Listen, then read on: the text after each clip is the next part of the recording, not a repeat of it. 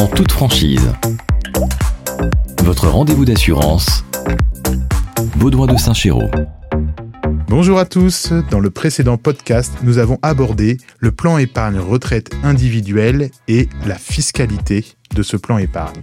Dans cet épisode, nous allons aborder les trois objections principales des personnes qui souhaitent constituer une retraite conséquente et qui hésitent à souscrire un plan épargne retraite individuel. En toute franchise, Baudouin de Saint-Chéraud.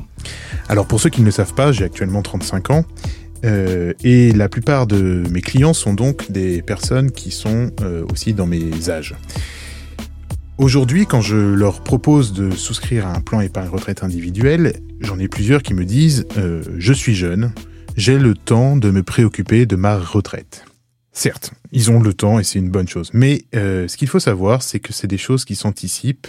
Et si vous avez écouté notre euh, épisode avec euh, Cali Retraite, vous savez que c'est des choses qu'il faut anticiper dès l'arrivée sur le marché du travail. Alors, pourquoi d'un point de vue assurantiel, on pense qu'il faut travailler ça jeune? Je vais vous poser une question toute simple. Est-ce que vous savez en quoi consistent les intérêts composés? Les intérêts composés, c'est quelque chose qui va permettre d'accélérer aussi la rentabilité d'un contrat retraite. Aujourd'hui, lorsque vous investissez dans un plan épargne retraite, vous investissez sur des supports financiers qui vont générer des intérêts. Ces intérêts vont être réinvestis sur ce support. Ce qui fait qu'une personne qui va investir à 25 ans 100 euros par mois va avoir une retraite beaucoup plus importante qu'une personne qui aura investi 100 euros par mois, mais à partir de 30 ans. Parce que les intérêts générés dès le début vont faire en sorte que son disponible au moment de la retraite sera beaucoup plus important. Il faut savoir aussi que quand vous êtes jeune, vous avez moins de charges et donc plus de capacité d'épargne. Donc comme l'objectif c'est de mettre de l'épargne dont vous n'avez pas besoin d'une manière systématique, puisqu'on est sur un temps long, vous avez en fait tout intérêt à ouvrir ce contrat jeune. La deuxième objection euh, principale que je vais rencontrer, c'est je préfère épargner en vue de l'achat de ma résidence principale. C'est une très bonne chose que vous vous souciez de votre résidence principale. Pourtant, je vois aussi certaines personnes qui sont jeunes, qui sont en couple. Les deux gagnent très bien leur vie. Ils payent énormément d'impôts. Ils ont donc un taux marginal d'imposition, un TMI, on l'a abordé dans le précédent épisode, qui est élevé. Aujourd'hui, ils peuvent très bien cotiser sur ce contrat retraite pour diminuer leur imposition.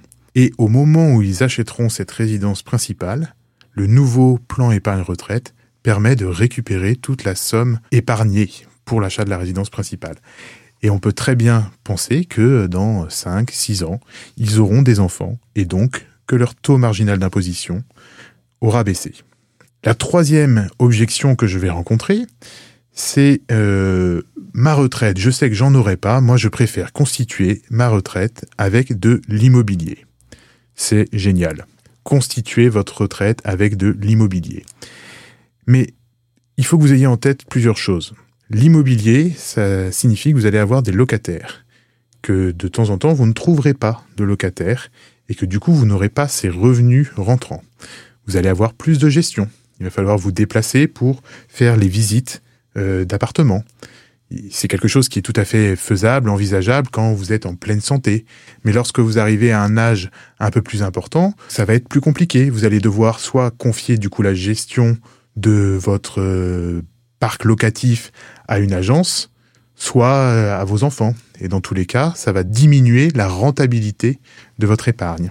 Et bien sûr, vous avez des frais d'entretien. C'est-à-dire que euh, la copro peut décider un ravalement de façade, peut décider un changement de chaudière.